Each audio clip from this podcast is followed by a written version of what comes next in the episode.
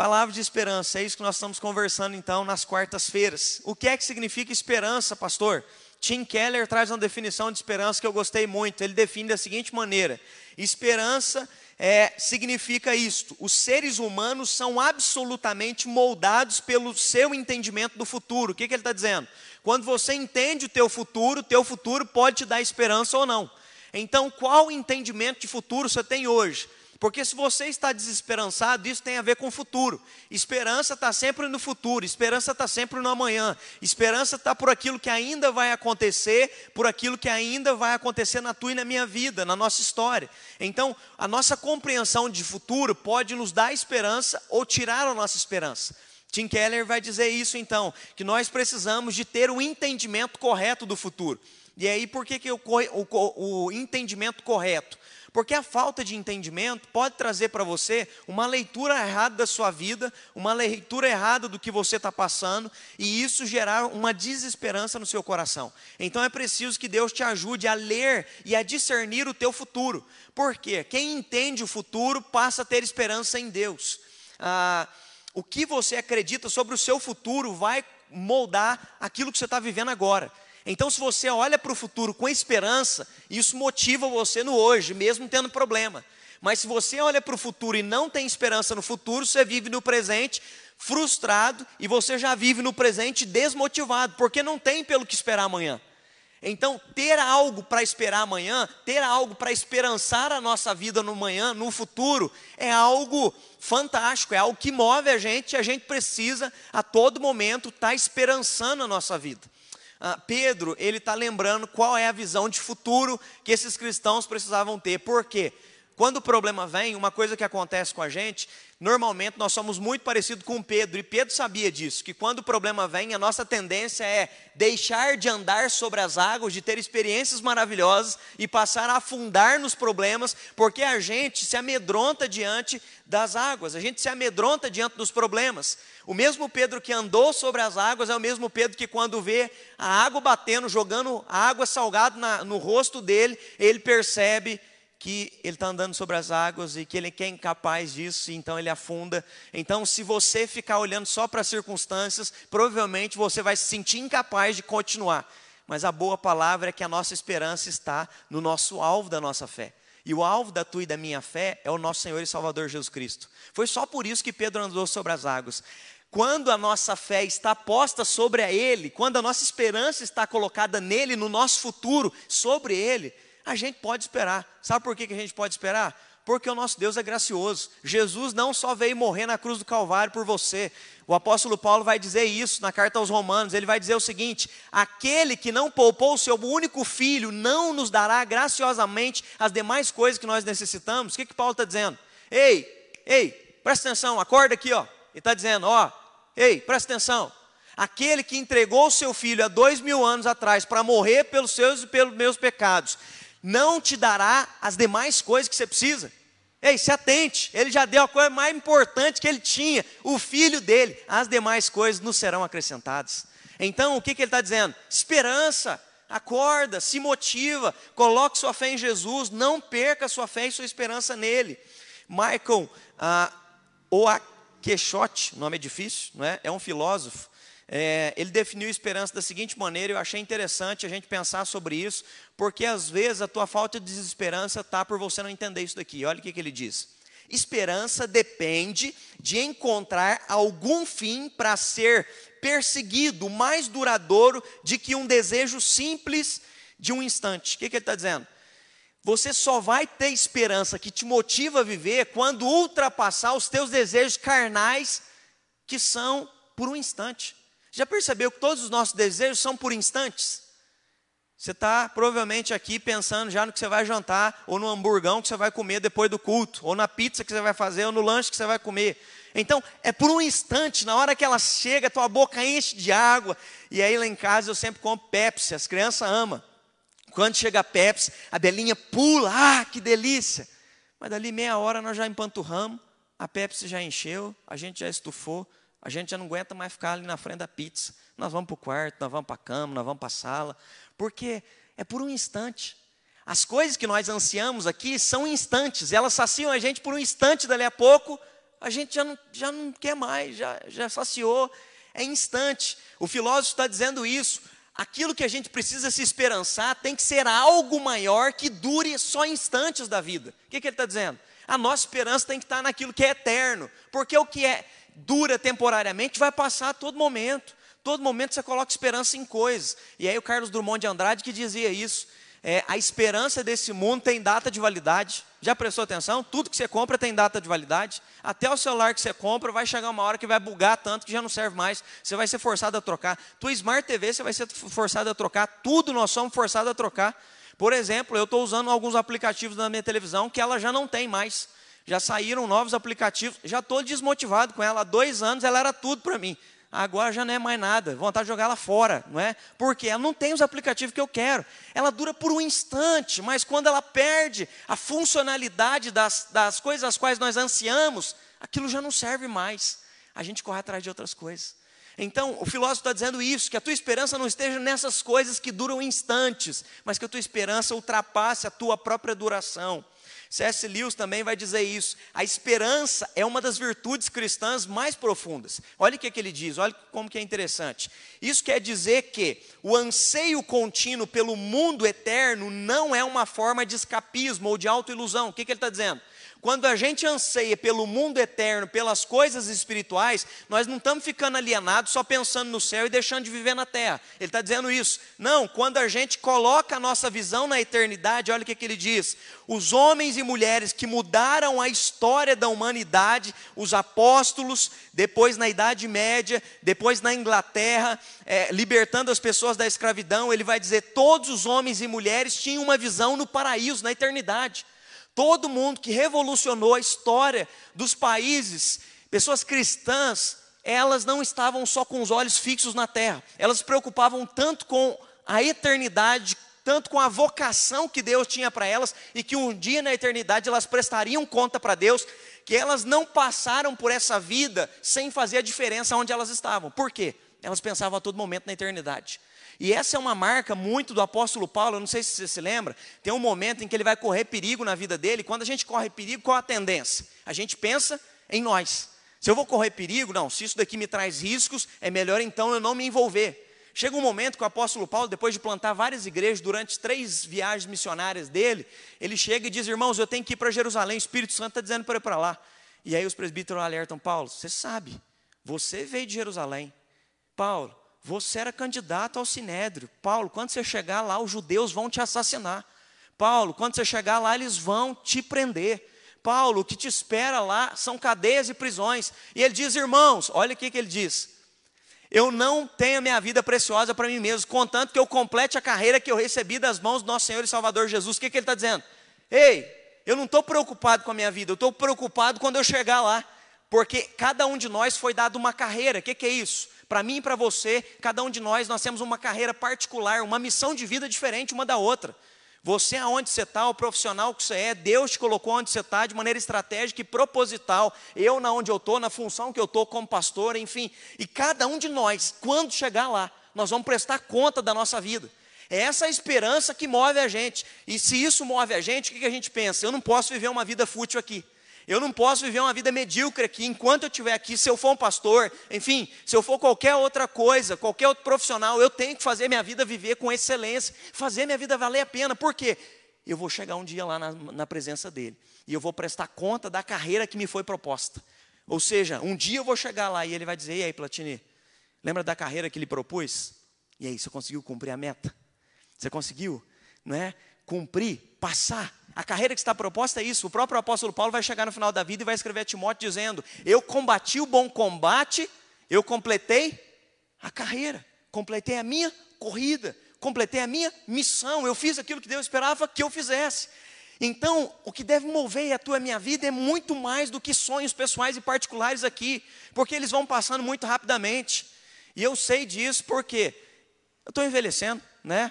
Agora eu tenho que ficar cortando cabelo direto, Carlos. Sabe por quê? Porque os cabelos brancos estão tá aparecendo. Quanto mais eu corto, dá uma disfarçada, né?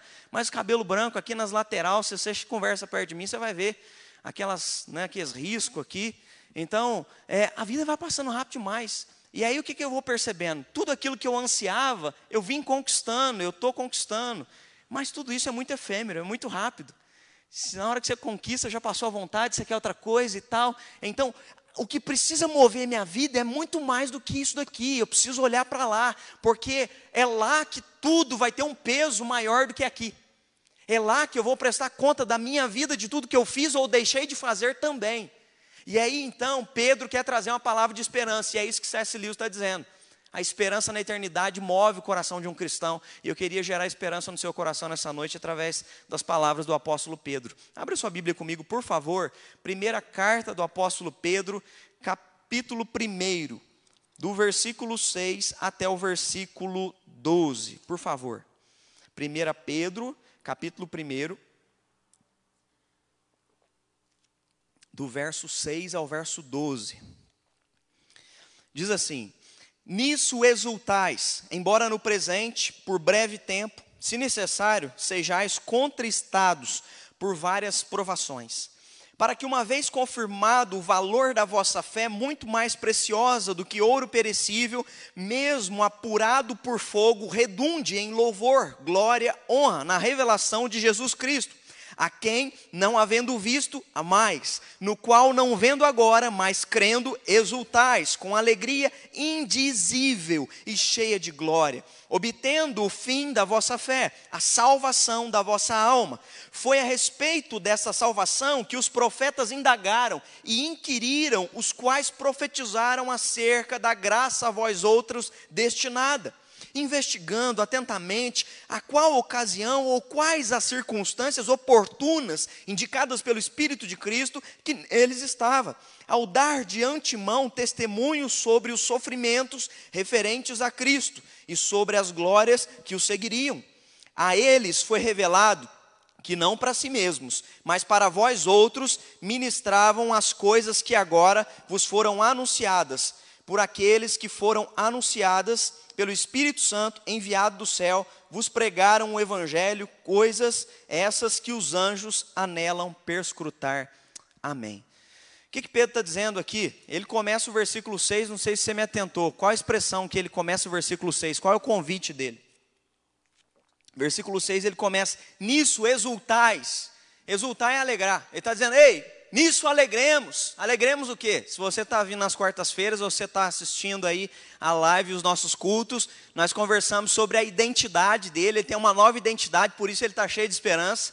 Semana passada nós conversamos sobre uma nova vida que Jesus deu a oportunidade dele recomeçar, porque Pedro havia negado, traído Jesus por três vezes, e Jesus vem ressurreto, não é? E ele escreve isso: Bendito seja o Pai do nosso Senhor e Salvador Jesus Cristo, que nos regenerou para uma viva esperança. O que, é que ele está dizendo? Me deu uma nova vida, resetou minha história, recomeçou a minha caminhada. Bendito seja esse Deus. É nisso que ele está exultando, na salvação. Ele está exultando e se alegrando no plano que Deus tem sobre a vida dele. E aí eu quero começar falando com vocês, é, a nosso bate-papo nessa noite vai ser a fonte da nossa esperança e a fonte da nossa alegria. Qual é a fonte da tua alegria primária? Qual é a fonte da tua alegria da tua esperança? Ah, cada pessoa interpreta de uma maneira de onde é a fonte dessa alegria e dessa esperança. Algumas pessoas, como eu disse, colocam a sua esperança e a sua alegria em coisas terrenas. E é por isso então que a sensação que você tem é de frustração e de montanha russa. Qual é a sensação de montanha russa? Hoje eu estou super feliz, amanhã está tudo horrível, amanhã está uma delícia, depois de amanhã está horrível. Por que, que é uma sensação de montanha russa? Porque se a tua disposição está nas coisas materiais, terrenas ou pessoas nas quais você deposita esperança, tem dia que elas vão te, né, deixar super feliz, mas tem dia que as pessoas que você mais ama vão te decepcionar, porque elas são pecadoras e você vai perceber o tanto que nós humanos machucamos uns aos outros. Quando você coloca a sua, não é, a esperança e confiança em coisas materiais, aquilo que você colocava grande expectativa, não dá uma semana para você já estar tá desgostoso daquilo, pensando em trocar e adquirir outra coisa. Porque as coisas humanas, materiais, elas passam por um breve instante, foi o que eu acabei de ler. Diante desse desafio, aonde é que nós vamos buscar? Qual é a fonte da tua e da minha esperança e da nossa alegria? Nisso exultais. No que que Pedro está dizendo que nós precisamos exultar? Primeiro, a nossa alegria eterna vai conviver aqui, nessa vida terrena, com provações momentâneas. Então, o que, que eu estou querendo dizer? O apóstolo Pedro, ele está dizendo que a alegria que ele tem é a alegria da salvação. Ele está dizendo da alegria de Jesus ter dado uma oportunidade nova para ele. E mais do que isso, no capítulo 1, versículo 1, não sei se você se lembra, 1 e 2, ele diz o seguinte: Ele nos predestinou, somos eleitos pela presciência de Deus, e ele vai dizer que nós somos chamados para santificação no Espírito Santo e também para obediência e aspersão do sangue de Jesus. O que, que ele está dizendo? Ele não só me salvou, mas ele tem um plano na minha vida. Ele tem um plano de redenção. Antes do, da fundação do mundo, ele pensava em mim e você, ou seja, ele tem um plano para tu e para a minha história. Antes da fundação do mundo, Ele nos predestinou para vivermos em santificação, para vivermos de maneira que glorifique o nome dEle através de quem? Do Espírito Santo. É algo que eu estou ensinando todos os dias, todas as noites para as crianças lá em casa. Vamos orar clamando o Espírito Santo. Mas por quê, Pai, que nós estamos clamando o Espírito Santo? Porque nós somos chamados para viver em santificação no Espírito Santo. Quem vai te ajudar a ser um homem, uma mulher, um pai, um filho, uma esposa, enfim, um marido? Quem vai te ajudar a ser um servo, um profissional melhor, mudar seu temperamento, mudar suas áreas da sua vida? É a santificação no Espírito Santo. Você precisa ter comunhão com o Espírito Santo. Você foi chamado para isso. É a alegria estar nisso, nessa relação com Deus que Ele veio ter conosco. Mas diante de tudo isso, nós não, nós não podemos nos alienar, nós não podemos é, achar que a existência humana vai estar, é, por nós nos relacionarmos com Deus, nós vamos estar livres do sofrimento. Não, nós não vamos estar. Domingo eu preguei sobre isso, você assistiu o culto, eu falei muito sobre isso, olhando para a vida do apóstolo Paulo. E aqui o que eu estou querendo dizer é isso: a nossa alegria eterna vai conviver aqui na terra com a provação que é momentânea. Então, a alegria da eternidade vai nos fazer andar e mover em dias aonde nós vamos sofrer provações que são momentâneas. Por que, que as provações são momentâneas? A Bíblia vai dizer que as provações têm começo, meio e fim. Toda provação tem começo, meio e fim.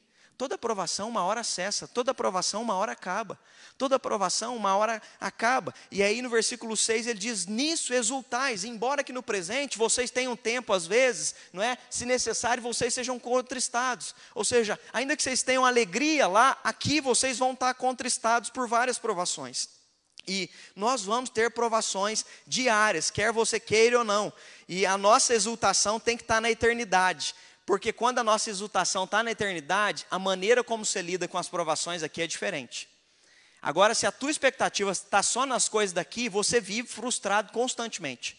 Mas se a tua esperança está lá, quando você vence uma provação, você glorifica a Deus, porque você consegue enxergar na provação um propósito. Se você não está olhando para a eternidade, as provações não têm sentido. É o acaso, é o destino. Por que, que isso está acontecendo comigo? Deus não está olhando para mim? Será que ele está me castigando? Você começa a viver uma teologia moralista, como dos três amigos de Jó que foram lá questionar ele: por que está acontecendo isso? Você pecou, Jó. Algum pecado está escondido na tua vida. E aí, quando você não consegue olhar para a eternidade, você não consegue ver propósito no presente. Mas quando você olha para a eternidade, você olha para o presente e fala: olha onde Deus me trouxe. Olha o que eu já passei no passado. Olha o tanto que Deus me ensinou até nesse momento. Porque quem está olhando para o futuro consegue enxergar uma coisa: a obra de Jesus Cristo, ela é um ato. O que, que, é isso? Quando você foi salvo, você foi salvo, você foi selado, você é, já está salvo em Cristo Jesus.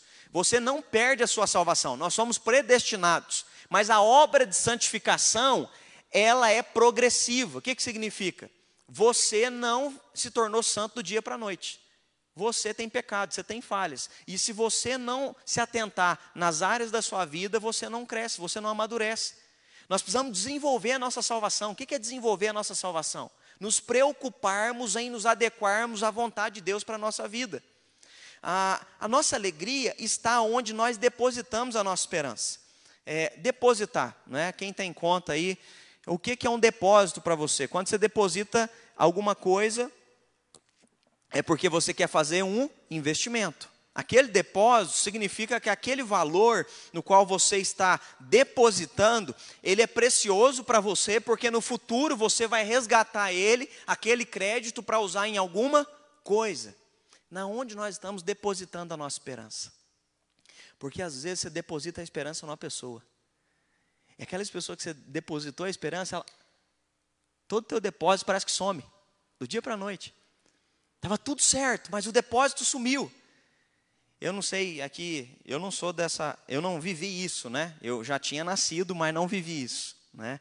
É, em 1990, eu acho que foi nessa data mesmo, ah, pessoas que tinham depósitos não é, nas contas ah, dos bancos aqui no Brasil, ah, nesse ano foi anunciado um confisco do dinheiro que estava lá. Né? E aí, quem tivesse acima de 50 mil cruzados na conta, o dinheiro desapareceu do dia para a noite.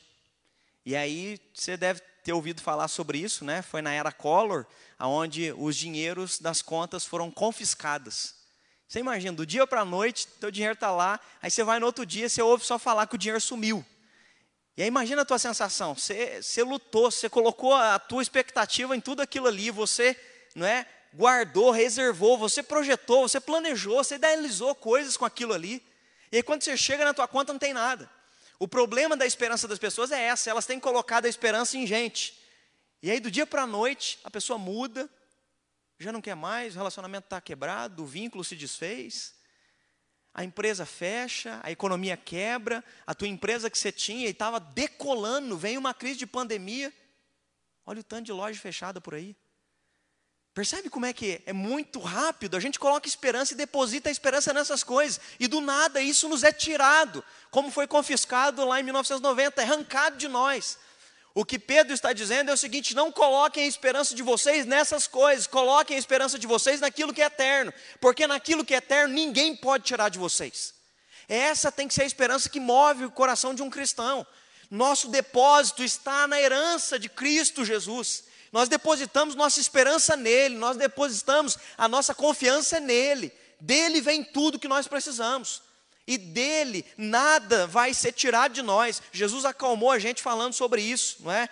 Que nada, é, ninguém pode nos tirar da mão dele. Ou seja, a nossa herança em Cristo Jesus ninguém pode tirar. O que nós temos em Deus está selado, pronto, está fechado, não é?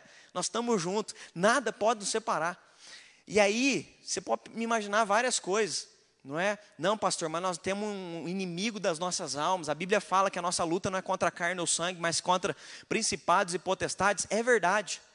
Nós temos uma batalha espiritual todos os dias. Satanás veio para roubar, matar e destruir, mas eu quero dizer uma coisa: se você entregou a sua vida ao nosso Senhor e Salvador Jesus Cristo, se você é predestinado, selado pelo Espírito Santo de Deus, nem demônio pode te separar de Deus, nem principado e potestade pode te afastar da presença de Deus. E aí eu gosto de lembrar de 1 João 5,18 que fala isso. Sabemos que os nascidos de Deus, o Filho de Deus os protege e o maligno não os toca. Ou seja, nem o demônio pode fazer nada contra a tua vida, porque ele não tem autorização, porque o Filho de Deus te protege. É isso que está dizendo aqui. E eu já contei para vocês aqui várias vezes, não é? Ah, do caso do Guilherme, quando eu fui expulsar o demônio da mãe dele. O demônio gritava, ele tinha 13 anos de idade, tinha convertido no acampamento nosso demônio gritava: Eu não consigo destruir essa casa, porque esse moleque de 13 anos aí, ó, não para de orar e lê a Bíblia o dia inteiro. Está entendendo? Um demônio com medo de um adolescente. Gente, que coisa deliciosa. Você vê um demônio gritando, queimando no quarto, rolando, virando em cima da cama. Sabe por quê? Porque ali tem um menino que serve a Jesus. Porque ali tem alguém que coloca a esperança em algo muito maior. Quando nós colocamos nossa esperança em algo maior, os demônios tremem diante de nós, não por causa de nós, mas por quem está com nós. Então, maior, não é aquele que está em nós, é Jesus Cristo. E aí outro detalhe aqui, problemas e circunstâncias também não vão poder te afastar do amor dele. Se a nós depositamos a nossa esperança em Cristo Jesus, não vão ser os problemas, circunstâncias que vão vir. Então ele está dizendo: você pode ficar contristado familiarmente, você pode ficar com decepção relacional, você pode ter crise com igreja, você pode brigar com vizinho, você pode ter crise com política, você pode ficar triste por doença, enfim, várias coisas, emocional, traição, mentira, crise existencial. Eu não sei o que é que você está passando. Ele está dizendo: ainda que você seja contristado por um breve momento, ele está dizendo: isso ainda não pode tirar a alegria que é eterna e que é maior do que essa aprovação momentânea. O maravilhoso é que a esperança da nossa salvação não morre com os nossos problemas. Você pode ter problema, mas a tua esperança não morre. Você pode ter coisas que você nunca imaginou passar. Já aconteceu isso com você? Normalmente, a gente tem coisas na nossa vida que a gente nunca pensa que vai acontecer na nossa casa, com a nossa família, com as pessoas que a gente ama. E aí, quando acontece, a gente é, se vê no meio de uma situação e a gente fica profundamente machucado com aquilo. Só quem passou por situações difíceis sabe como que a vida dói diante de circunstâncias que você não gosta de passar. Às vezes é uma doença na sua casa, às vezes é uma pessoa que se amava, dali do nada a pessoa vem acometida por uma doença e morre. Às vezes você é, passa por uma traição, por um divórcio, por um adultério, enfim, são várias as coisas que a vida vai vai acontecendo na nossa história. Então tudo isso pode nos contristar, é isso que ele está dizendo. Você pode passar por coisas as quais você nunca imaginou passar, mas a tua esperança, nem quando você passar por isso, pode ser arrancada de você. Eu me lembro quando os meus pais se separaram. Eu me lembro que eu tinha 15 anos, eu já disse isso, quando ah, um telefone tocou, eu fui atender o telefonema e era amante do meu pai. E quando eu atendi, eu lembro que quando eu desliguei, é, eu fui conversar com a minha mãe, eu fui contar o que estava acontecendo para minha mãe. Eu e minha mãe começamos a chorar no quarto. Nós descobrimos do adultério do meu pai, depois veio o divórcio. Eu me lembro que aquele, foi, aquele final de semana, sabe, momentos em que você parece que é um filme gravado na tua cabeça. Você lembra da cena, onde você estava, do jeito que você estava chorando, o lugar que você estava. Você lembra de momentos, momentos de dor marcam a gente também. Assim como momentos bons marcam, os momentos que doem também marcam. E eu me lembro desses momentos, eu me lembro que o final de semana eu fui para casa da minha avó, porque doía demais tudo aquilo que estava acontecendo lá em casa. Mas eu me lembro também de algo maravilhoso, de uma experiência assim que eu sinto o Espírito Santo, sabe, me renovando toda vez que eu lembro. Eu na igreja e um louvor que naquela época era um louvor que ficava tocando na igreja todo, quase todo domingo. Não há lugar melhor, com tamanha paz. Paz igual eu nunca encontrei jamais. É o lugar do meu descanso, onde todo medo se vai. É o lugar nos braços do meu Pai. Gente, quando tocava aquela música, sabe quando parece que você é tirado do mundo? Parece que tudo some, os problemas se vão, e você sente Deus, você sente o céu descendo na terra, e te envolvendo com tamanha paz que você é capaz de continuar, mesmo sabendo que lá em casa as coisas não estão bem. É isso que Pedro está dizendo. Ele está dizendo: quem experimenta essa esperança, ainda que por um breve momento a vida doa, o céu desce sobre você e te movimenta a esperançar e a continuar a tua vida, mesmo doendo aqui embaixo. E aí tem inúmeras outras situações pelas quais eu passei, provavelmente você também passou, mas você está aqui porque Deus te esperançou para você seguir em frente. A vida doeu várias vezes em você, mas você seguiu em frente. Por quê? William Barclay, um comentarista cristão, ele vai dizer o seguinte: alimentado pela esperança dessa glória, os cristãos podem suportar tudo, ainda que a vida acumule muito peso sobre eles. Ou seja, alimentados pela esperança da glória futura, a gente suporta, a gente passa, a gente vence, a gente segue adiante, mesmo doendo a gente consegue seguir adiante. Eu gosto sempre de falar sobre isso, porque a gente precisa entender que é, a vida está marcada por aflições, a vida está marcada por esses momentos de desgaste, e nós precisamos aprender a conviver com isso, de maneira que nós vamos gerando os conflitos para a gente seguir em frente e para a gente não ficar como um soldado abatido no meio do caminho a gente precisa, não é, seguir adiante. Segundo, nossa esperança na salvação traz maturidade. Para quê? Para encarar as provações como oportunidade. Como é que você encara uma provação? Quando vem um problema, como é que você encara o problema? A provação, como é que você encara ela?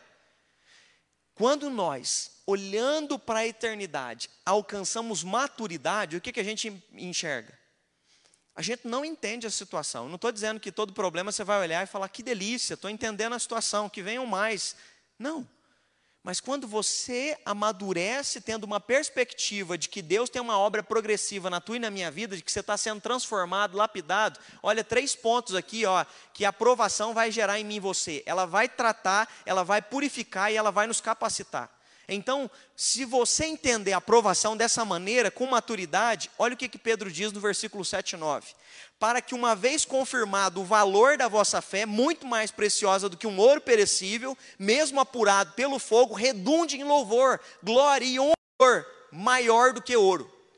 Quando eu e você passamos pela aprovação e crescemos e amadurecemos, o ouro não chega nada perto da tua e da minha fé. É isso que ele está comparando. Ele está dizendo: sabe o ouro? A coisa mais preciosa que os homens matam e brigam para ter nesse mundo? Quando eu e você passamos pela provação e nós a superamos, a tua e a minha fé, ela é tão tratada, tão purificada e tão capacitada que o ouro perde valor perto da nossa fé.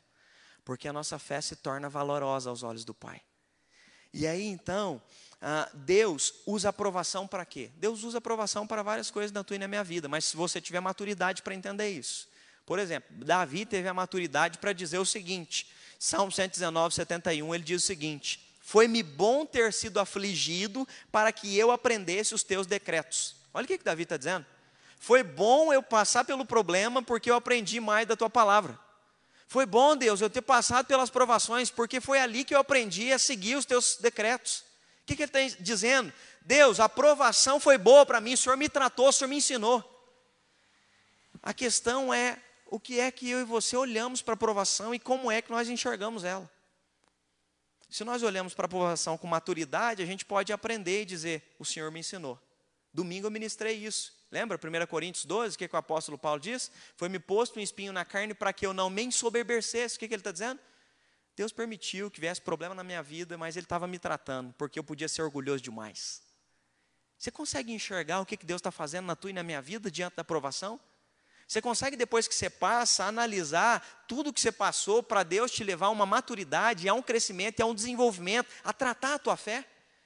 Quando eu fui para o seminário, eu já contei isso aqui também. Eu era muito mimado, não é?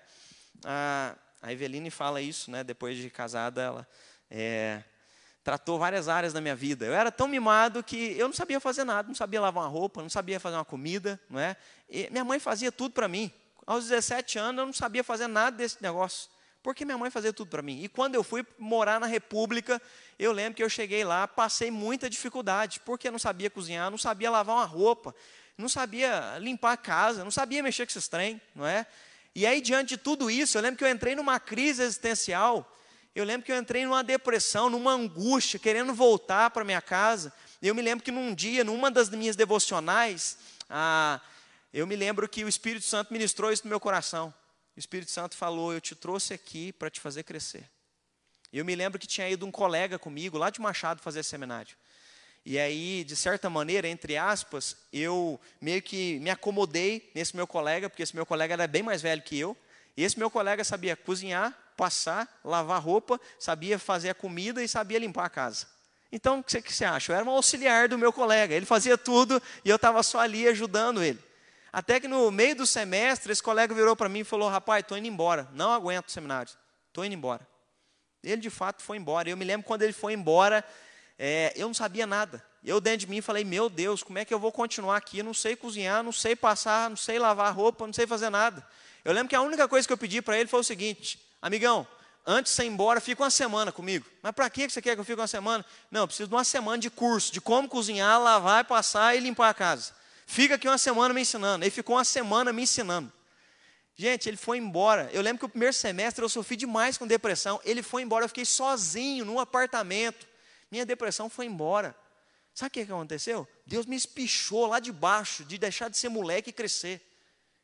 Cresce. Tem coisa que Deus permite você passar para você crescer, mas você precisa ser capaz de enxergar que Deus lhe permitiu. Foi-me bom ter passado por aquilo, para que eu aprendesse, eu assumisse a minha casa hoje. Quem comanda sou eu, eu sou como Cristo é para a igreja, eu cuido do meu lar. Deus me ensinou isso lá naqueles dias, está entendendo? Foi-me bom ter passado por aquilo, para que eu amadurecesse, deixasse a infância da fé, tem coisas as quais eu e você estamos passando que é bom pelas quais nós estejamos passando, mas se você estiver com a ótica na eternidade, você consegue enxergar isso.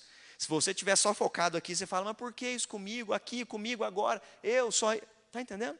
Se você não conseguir olhar para frente e ver que o plano de Deus na tua vida é de te fazer crescer, amadurecer, te transformar a imagem e semelhança de Jesus, se você consegue enxergar isso, você está tá percebendo que a cada dia a obra de Deus é progressiva, que você vai crescendo.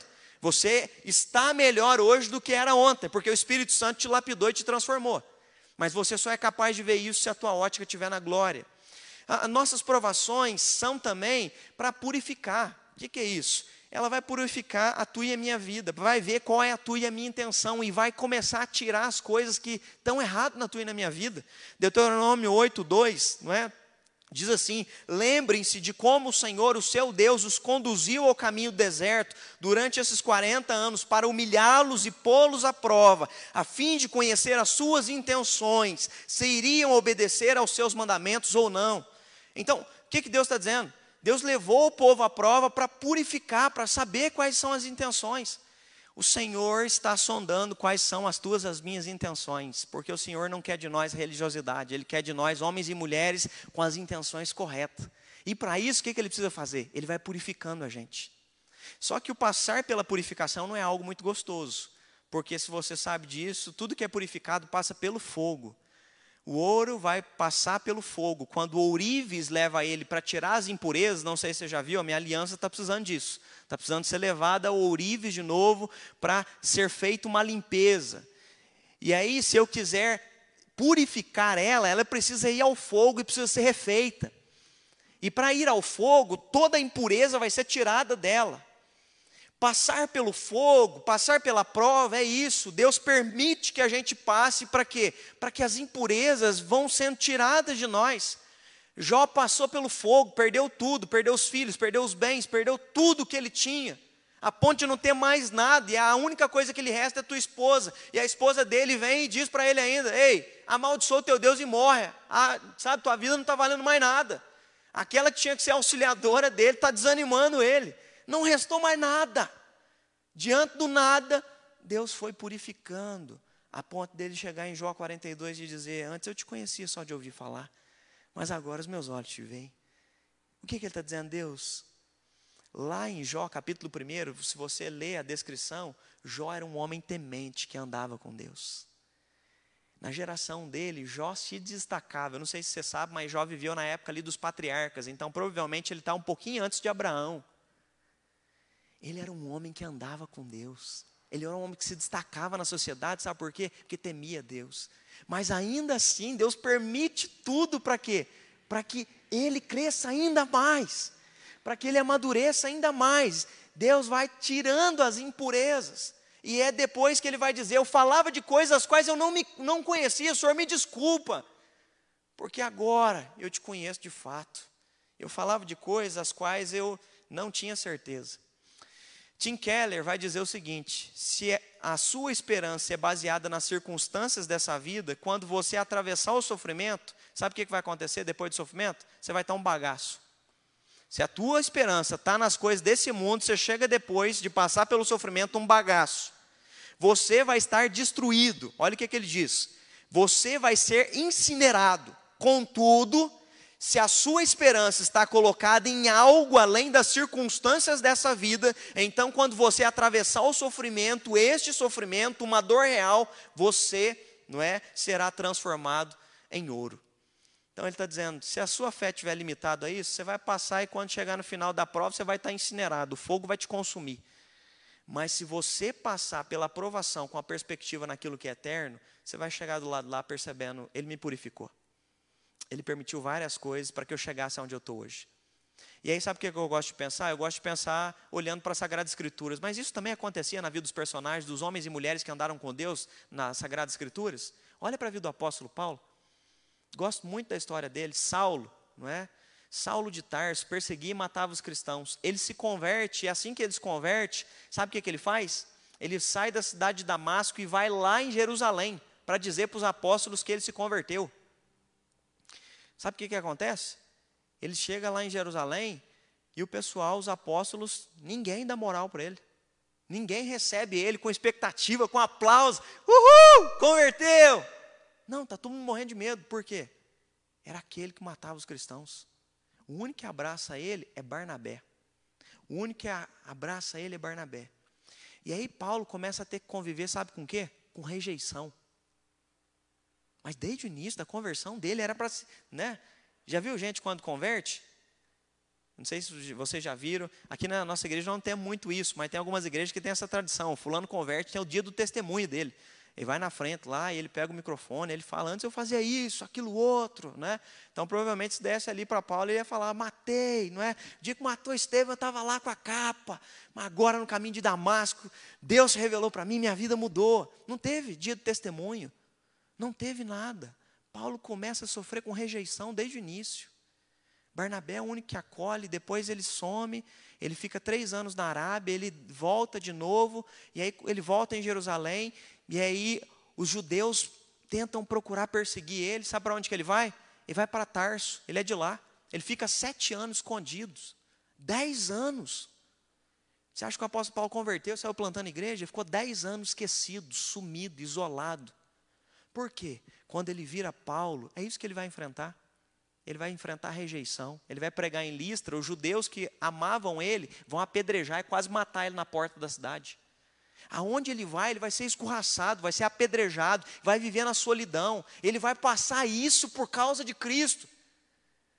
Mas por que que Paulo enfrentou tudo isso? Ele tinha sido preparado para isso. O que, o que eu estou querendo dizer é que além de tratar e purificar a tua e a minha fé, tudo que eu e você passamos é capacitação para o que nós ainda vamos passar em nome de Jesus. Eu acredito nisso. Tudo que Deus está me proporcionando é porque Ele quer me capacitar para algo que ainda vai acontecer. Estava conversando aqui com a Larissa, com o Tiago, com o pessoal antes de chegar aqui. É, em 2014, 2013, eu já estava apaixonado por células. Em 2010 eu tentei fazer uma plantação de células na minha igreja frustrada, não tinha feito o curso, consegui plantar cinco células, elas duraram um ano, depois morreu. 2013 eu fui para Belo Horizonte, fiz o curso. 2014 também, levei os meus presbíteros. 2015 eu plantei células na minha igreja. Antes de vir para cá eu já trabalhava com células. Então, você começa a perceber que tudo que Deus permitiu que acontecesse, em 2016 eu vim para cá para auxiliar o Tato na plantação de células mas eu tinha passado por várias coisas antes que me capacitavam a estar onde eu estava. Deus vinha me ensinado, Deus havia permitido que eu tinha passado por tudo aquilo para aprender, para chegar até aqui. E Deus nos levou, pela graça e misericórdia dEle, a crescer em células aqui. E aí as pessoas perguntam, pastor, por que, que o senhor vai embora ano que vem? Porque o que eu aprendi aqui foi uma bagagem que Ele me deu para que eu leve para outros lugares porque a obra dele é progressiva, eu não posso ficar parado, o reino é grande, tem outros lugares para eu ir, e ele está me dizendo: vai faça, vai mais, não, não fica aí, não, vai para lá, vai para agora, ajuda esse, auxilia colar, está entendendo? Quando eu olho para a glória, eu sou movimentado, então a crescer, tudo de experiência que eu estou tendo é para o futuro que ele ainda vai me usar. Então entenda uma coisa: tudo que Deus já te deu é porque Ele ainda vai te usar no futuro. Tudo que você já passou até aqui Joyce Meyer vai dizer isso, é maravilhoso, ela descreve isso nos seus livros. Ela diz o seguinte: que toda nossa dor vai se transformar no nosso ministério.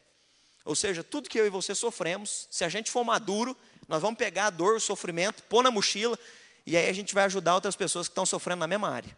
Mas por quê? Porque nós aprendemos com aquilo. A gente não descarta o sofrimento, a gente põe na mochila e a gente vai ajudar outros a sair da mesma situação.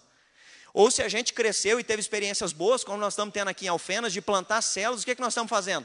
Estamos ajudando várias igrejas. Estamos ajudando aqui em Alfenas, igreja pentecostal, estava falando para a Larissa. Nessa pandemia, já ajudei três igrejas. Nós estamos fazendo treinamento com pastores, presbíteros de outras igrejas, porque aquilo que ele nos deu é um ministério para ajudar outros, não é só Alfenas. Vai além, é o reino, tem muitos outros lugares. E nós vamos para lá, nós vamos chegar lá. Está entendendo?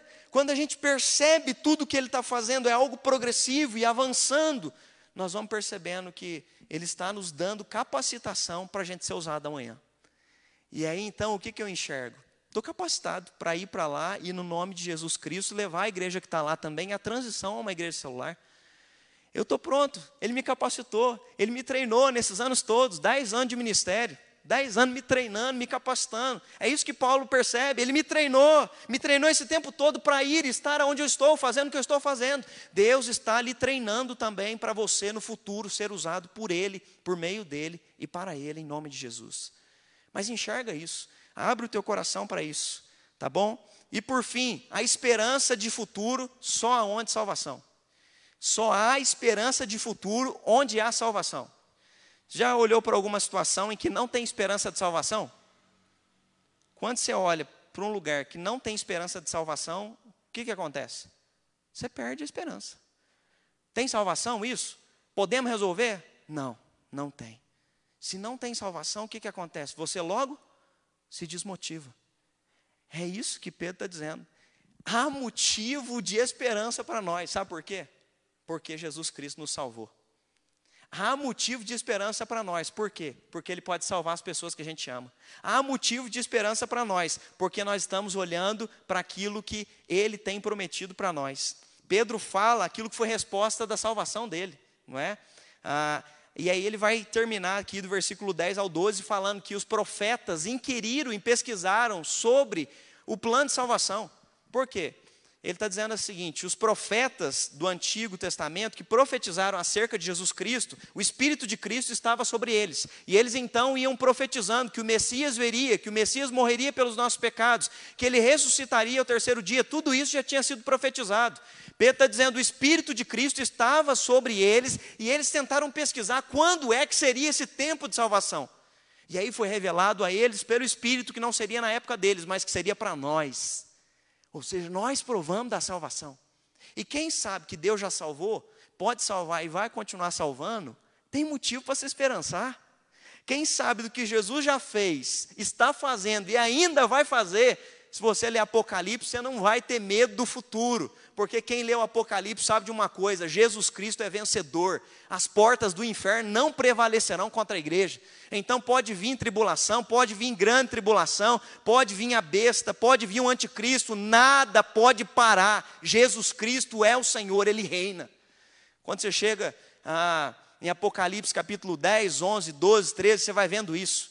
Você começa a ver a besta se levantar, você começa a ver o anticristo se levantar, mas você também vai ver Jesus Cristo voltar. E diz que com o sopro da boca dele, ele vai acabar com o anticristo, com a besta e vai lançar eles não é, no lago de fogo. Ou seja, tem motivo para ter esperança ou não tem? Nós temos motivo demais para se esperançar, porque o Jesus que nós servimos, uma coisa já está certa para nós, a nossa vitória é certa. Nós temos esperança nisso. Nós precisamos olhar para um futuro desesperado. A salvação é o que motiva o futuro de um crente. Nós temos perspectiva nisso. A salvação move a gente a o quê? A continuar pregando o evangelho. Então pode ser pandemia, pode ser o que acontecer, pode ser gafanhoto, pode ser tornado vindo, não importa as coisas que estão acontecendo externa, isso não vai parar a igreja. Nós vamos continuar esperançando, esperançando no quê? Numa promessa numa promessa de que ele vai salvar as pessoas, numa promessa que está lá em Apocalipse, que diante do trono dele vai ter uma multidão incontável, inumerável, cantando e declarando a santidade do nosso Deus. Eu olho para essa multidão e eu quero fazer parte dela e levar pessoas comigo para estar tá lá junto comigo. Esse é o meu anseio. Isso me dá esperança. Esperança a seguir em frente e a fazer o que eu tenho que fazer. Então, se esperance no Senhor, porque você tem que fazer sua parte. Você tem que cumprir tua vocação, você tem que completar a tua carreira. E aí cada um de nós temos a nossa carreira particular, individual. Por isso, se esperançar no Senhor é algo particular. Se esperançar no futuro é algo que eu não posso fazer por você. Meu coração está transbordando de esperança, mas eu não posso arrancar aqui e enfiar em cada um de vocês. Isso daí você tem que se esperançar no eterno. Você precisa lançar o seu olhar sobre o futuro e olhar para as Sagradas Escrituras e se esperançar nele no nome de Jesus. Para concluir, eu quero ler uma, uma frase não é, do, de um teólogo alemão chamado Jörg Multmann, e ele declara essa alegria. Ele vai dizer o seguinte, para a gente concluir. Desde cedo, os cristãos associam a sua experiência com Deus, com uma nova e esmagadora experiência sobre eles mesmos. A fé cristã não é apenas uma convicção, um sentimento ou uma decisão ela invade a vida tão profundamente que nós temos que falar sobre morrer e ser nascido de novo. A experiência do Espírito Santo faz a ressurreição de Cristo tão presente que desperta uma viva esperança no futuro das pessoas. O momento do renascimento é um momento eterno, aonde a eternidade vem e toca a nossa vida aqui na vida terrena e coloca para nós um fim para a nossa transitoriedade. O que, que ele está dizendo? Quando a gente experimenta aquilo que é eterno, Deus vem e nos dá a sensação de que tudo isso daqui vai passar. Quando os teus olhos estão fixos só aqui, você anda preocupado só com as coisas daqui, Deus vem com o Espírito Santo e te toca e te lembra da eternidade. E aí então seu coração se enche de esperança de novo e de alegria, porque o melhor de Deus ainda está por vir. Porque o Senhor foi preparar a morada para nós junto ao Pai. Quando a gente se esperança no nosso futuro, isso nos motiva a seguir adiante e a confiar que enquanto nós estamos aqui, nada pode nos separar do amor dele. Quero convidar você a fechar seus olhos e a se lançar nessa esperança. Às vezes você está desesperançoso e você ouvindo essa palavra sentiu que tem motivo para se esperançar em Deus, se, se esperançar na, na sua salvação, se esperançar no plano que Deus tem para você, se esperançar na carreira que lhe está proposta, se lembrar que você, como Pedro, tem uma identidade. Foi dado uma nova identidade para Pedro, não vai ser mais Simão, vai ser Cefas. Você é um novo homem, uma nova mulher, uma nova criatura. Deus te chama, Deus te chamou para ser usado por Ele, por meio dele, para Ele. Então lembre-se da tua vocação, lembre-se do teu chamado, lembre-se do dia da tua salvação, lembre-se do dia que o teu Espírito Santo te incomodou o seu coração. Em nome de Jesus, fala para o Espírito Santo: Espírito Santo, reaviva o dom que há dentro de mim, em nome de Jesus. Eu quero estar apaixonado pelo Senhor, eu quero estar apaixonado para viver por Ti, em nome de Jesus. Se você está frio, se você está cansado, clame ao Senhor, porque Ele renova as nossas forças, Ele renova as nossas expectativas. Pai, no nome poderoso do Teu Filho Jesus Cristo, é que nós nos colocamos diante do altar, meu Deus, nessa noite. Nós queremos lançar sobre o Senhor a nossa expectativa, nós queremos depositar no Senhor a nossa esperança, Pai. Porque quando a gente deposita a nossa esperança nas coisas desse mundo, a gente fica frustrado. Quando a gente deposita a nossa esperança em pessoas, as pessoas, Deus, nos decepcionam. Quando a gente deposita a nossa esperança, Pai, em instituições, elas falham, porque elas são feitas por homens. Mas nós queremos lançar a nossa esperança no Senhor, lançar a nossa esperança naquele que é autor e consumador da nossa fé. Nós queremos lançar esperança sobre o plano que o Senhor tem para a nossa vida, sobre a tua vontade que é boa, perfeita e agradável. Deus, nós queremos completar a carreira que está proposta para nós. O que é que o Senhor quer fazer em nós, através de nós, aonde nós estamos? Descortina para nós, alinha o nosso coração ao teu coração, enche a nossa mente, Deus, com os pensamentos do alto, grava no nosso coração tua palavra para nós não pecarmos contra ti. Deus, em nome de Jesus, ajuda-nos, ó Pai, guia os nossos pés pelas veredas de justiça, por amor do teu nome. Nós queremos viver, nós queremos estar centrados no Senhor, nós queremos amar mais a ti do que a nós mesmos, nós queremos devemos negar a nós mesmos, tomar a nossa cruz e seguir o Senhor totalmente e plenamente. Por isso, enche de esperança a tua igreja nesse momento, enche de esperança o teu filho, a tua filha que está aqui comigo, que está aí na sua casa, Deus, em nome de Jesus, traz a esperança da salvação, a esperança da eternidade, a esperança do porvir no Senhor, a esperança de que as orações são ouvidas, se a oração é feita pelo nome do teu filho Jesus Cristo. Traz esperança, Pai, porque a esperança nos coloca de pé todas as manhãs, com alegria e motivação no coração. Coloca o teu filho, a tua filha amanhã, ó Pai, numa quinta-feira, esperançoso, ó Pai, que se levante animado, revigorado no Senhor, ó Pai, não porque recebeu uma palavra de autoajuda, mas porque foi cheio do Espírito Santo, Deus, e vai ter motivo para se levantar, vai ter motivo para sonhar, vai ter motivo para evangelizar, vai ter motivo, meu Deus, porque o motivo é que nós vivemos para honrar e glorificar o teu santo nome, ó Pai. Que a bênção do Deus Pai, o Todo-Poderoso, que a bênção de Cristo, nosso Redentor, e que as consolações do Espírito Santo sejam hoje para todos sempre, sobre cada filho e filha de Deus aqui presente e espalhado pela face da terra. Que assim seja. Amém e amém.